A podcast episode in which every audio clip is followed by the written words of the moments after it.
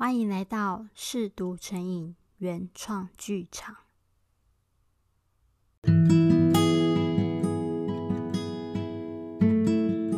我是 Maybe，今天带来的是那些再也无人过问的爱情遗物第三十一集：温柔。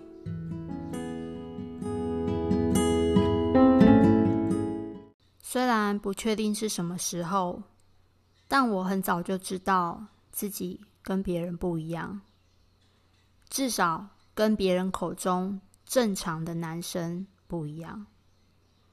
我是个喜欢男生的男生，我不是别人口中的娘娘腔，请不要误会我。我没有看不起行为举止比较阴柔的人，只是我见识过，在我身旁。被这么称呼的人，被整得有多惨？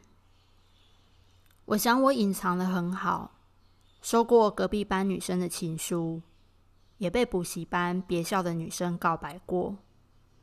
当然，我也曾经尝试和女生交往，最后都是失败收场。不要问我细节，因为光是牵个手，我就可以僵化成个石像。我还记得五月天正式出道的那年，我十九岁。他们像五颗璀璨的流星划破天际，空降在许多乐迷的眼前，引爆一场新流行。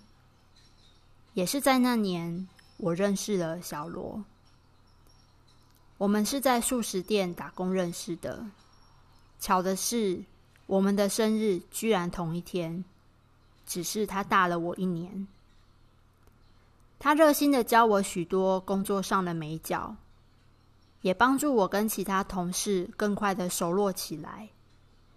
他也像一颗流星，是众人的目光所在。大家都喜欢他，我也是。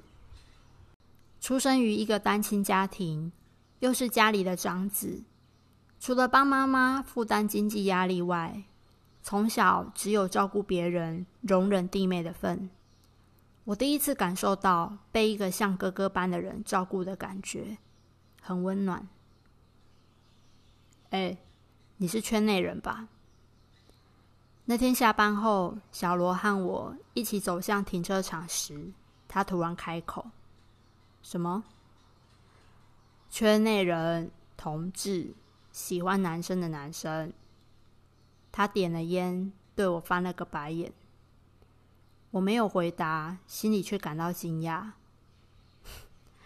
我有雷达，而且很准。虽然你藏得很好，害我花了一些时间。他笑了，还指了指自己的头顶。想不想去个有趣的地方？他带我到一间酒吧，正确来说是 gay bar。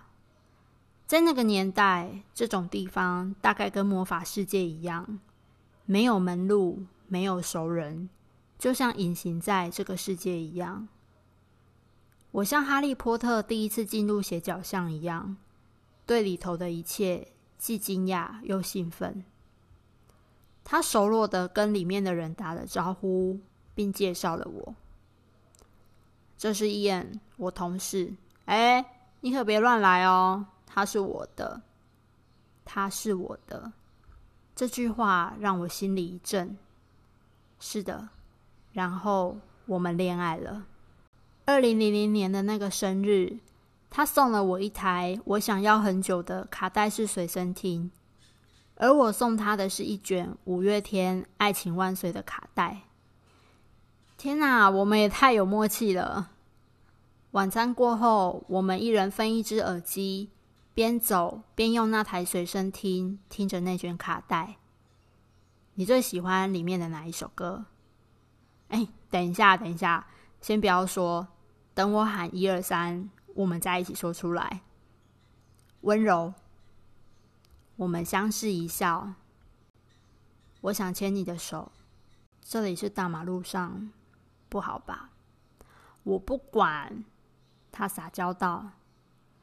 那是我第一次知道，原来真心喜欢一个人，就不会害怕别人的目光。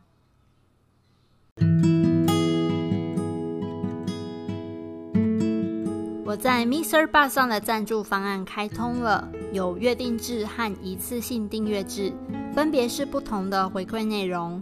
有兴趣的朋友们，欢迎到 Mixer Box 的页面上看更详细的方案内容。也欢迎大家追踪节目 IG，可以看到更多节目中没有的内容和动态哦。在今天节目的最后，要祝福我的国中同学汤晴慧生日快乐！感谢你今天的收听，我们下集再见。